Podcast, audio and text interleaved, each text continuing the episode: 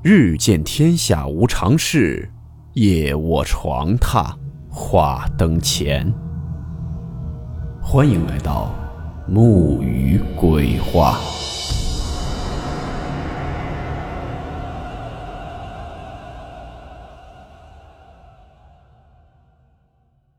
大家好，我是木鱼，又感冒了，嗓子疼的受不了，而且还带着口腔溃疡。今天的故事呢，是来自风烛残年老局长。故事名称：正反面。温馨提示：本故事含有未经证实的内容和边缘化知识，部分内容超出普遍认知。如感到太过冲击自己的主观认知，请大家当做故事，理性收听。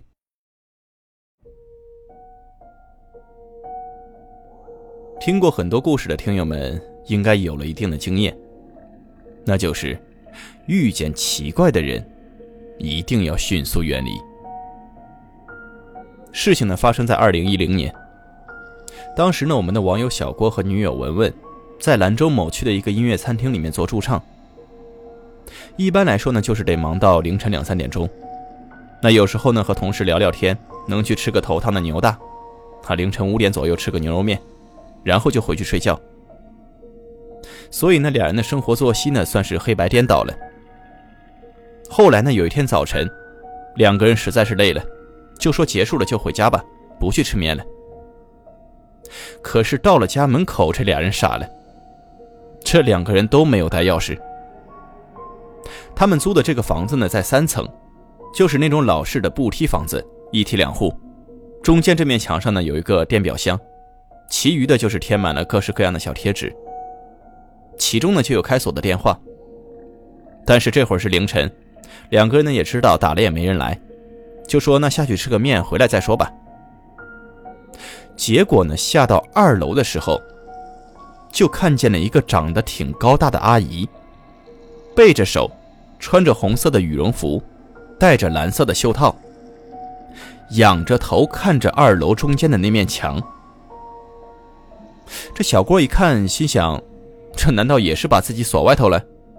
但你说这岁数，他凌晨出去干嘛呢？而且也不认识，他们租的房子吗？看着阿姨穿的挺厚实的，也冷不着，也就没管。文文呢，侧身就从这阿姨身后过去了。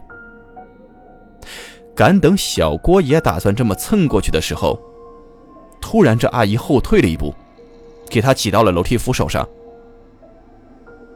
隐约间，他看见这阿姨这后脑勺的位置，好像是有一双眼睛。各位，那是什么感觉呢？就是这个阿姨呢，她反穿着衣服，把头发全都挡在脸上，然后呢，她实际上是迎着这个文文还有小郭以及这个楼梯扶手的方向站着的，是低着头的，但是呢，给他们营造的感觉是仰着头面向着墙的。当时这小郭都麻了，也没想太多，就硬挤出去了。紧走两步赶上了文文，但是呢，当时没和他说，也是怕文文害怕。当天的吃完面，他俩回去时，小郭还特意看了一下，这个阿姨已经不见了。等到他们在睡醒的时候，好家伙，两个人的嗓子都肿满了，嗓子特别疼，肯定驻唱是没法唱了。小郭和文文就赶紧请假了。小郭呢比文文能强点等到十一点来钟，文文就顶不住了，已经开始发烧了。小郭呢就给朋友打电话啊，说你帮忙送点药过来吧。他说下楼去取。这等下到二楼的时候，又看见那阿姨了。这次呢，他长心眼了，啊，就说我看看你脚尖，你脚尖冲哪头，你就是怎么站着的。你也别跟我来那套，我这会儿正难受呢。你也别什么叔叔阿姨了，我不可能再给你这个面子了。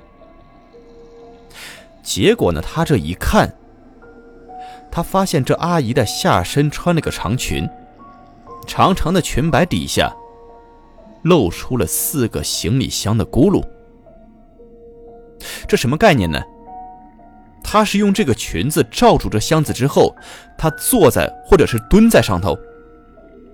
这是啥情况？这老太太怎么这么淘啊？他也没理会，就硬着头皮就走下去了。啊，就一边走呢，一边假装打电话，说：“大哥，告诉兄弟们在楼底下等我，我这就下去。”就是呢，给自己撑撑场面。实际上楼底下就他一个哥们儿。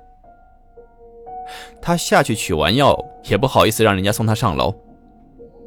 到了一楼呢，他就喊着说：“说行，大哥不用送了，有什么事儿兄弟给你打电话，有什么事我就喊你啊。”就给这楼里面的灯全弄亮了。他就往楼上走。等再路过二楼一看呢，这阿姨不在了。但是这墙上多了两个通红的手印。这手印大概在什么位置呢？距离地面大概两米高左右的位置。他呢就赶紧回家了。过了这一晚之后，两个人呢也就没再提及这些事儿。日子一过，反正也就忘得差不多了。但这期间吧，他们因为一些别的事情，就两个人情感上的事儿，咱就不追述了，分手了。但是呢，绝对是和平分手。为了防止两个人以后相处尴尬，这小郭呢也挺有风度，就说：“那我换个房子住吧，我从你这儿搬出来，咱俩就少见面。”这么分开了大概一个星期左右。小郭呢有一天晚上突然难受。这嗓子又肿满了，这边请了假呢，在家里挺着。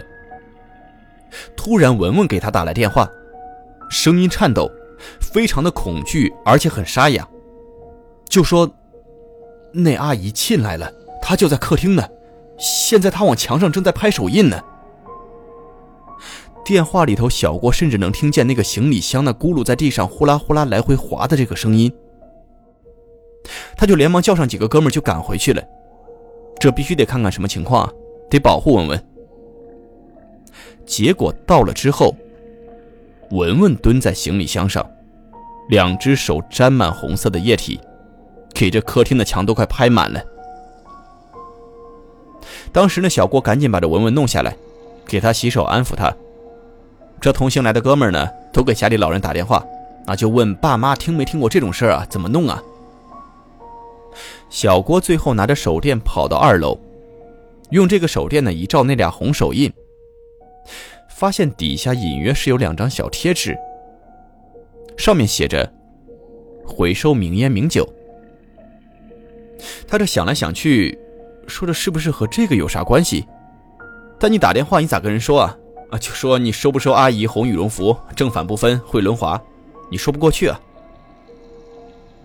就这个时候。二零一开门了，人家房主说：“小伙子，听你们昨天晚上折腾一晚上，我跟你们说吧，你们还是搬走吧。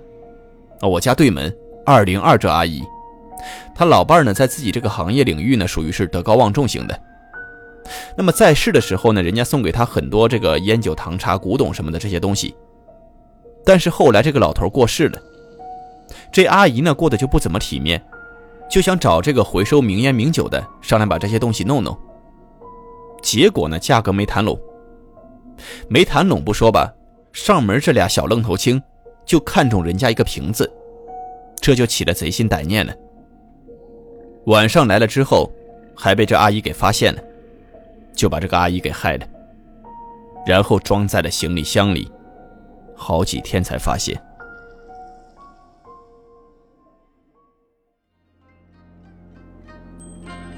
好了，我们今天的故事到此结束，祝你好梦，我们明晚见。